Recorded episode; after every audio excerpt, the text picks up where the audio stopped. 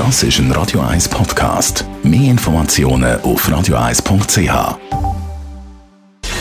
Gesundheit und Wissenschaft auf Radio 1. Unterstützt vom Kopfwehzentrum Irlande Zürich. www.kopfwww.ch der Traum vom Eigenheim. Eine Aussage, die man in der Schweiz immer mal wieder hört. Seit 20 Jahren steigen aber die Preise für Eigenheim in der Schweiz un äh, unbremst an und das Ende ist nicht in Sicht, schreibt Raiffeisen Schweiz in ihrer Studie «Der ausgeträumte Traum, der eigenen vier Wände». Triebfedern für den Preisanstieg sind das starke Wirtschafts- und Bevölkerungswachstum in der Schweiz und auch die tiefen Finanzierungs- Kosten, die die Nachfrage anführen.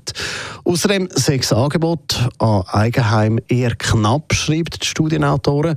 Das Preisniveau sei nicht nur spekulationstrieben, auch wenn der Eigenheimmarkt mittlerweile stark aufgebleibt sei, werde die Blase nicht platzen, wird der Raiffeisen Chefökonom Martin Neff in, in einem Kommuniqué zitiert. Aber eben genau das ist der Grund, dass eben austräumt sei, weil eine breite Bevölkerungsschicht könnte sich den Preis aus eigener Kraft gar nicht mehr äh, so zahlen, nicht mehr Eigenmittel stemmen.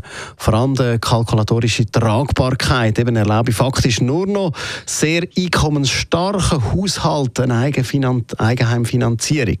Wer nicht bereits über viel Kapital verfügt oder über eine Erbschaft an solches gelangen kann, hat kaum realistische Aussichten, heute noch Eigentümer zu werden, hat der Martin Neff auch sich in dem Kommuniqué zitieren lassen. Und dieser Situation dürfte sich eben auch rasch nichts ändern, kommen die Autoren von der Studie zum Schluss.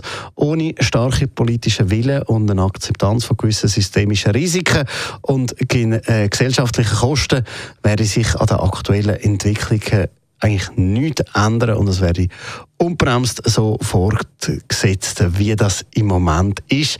Das heißt, Wohneigentum werde nur noch mehr zum Privileg.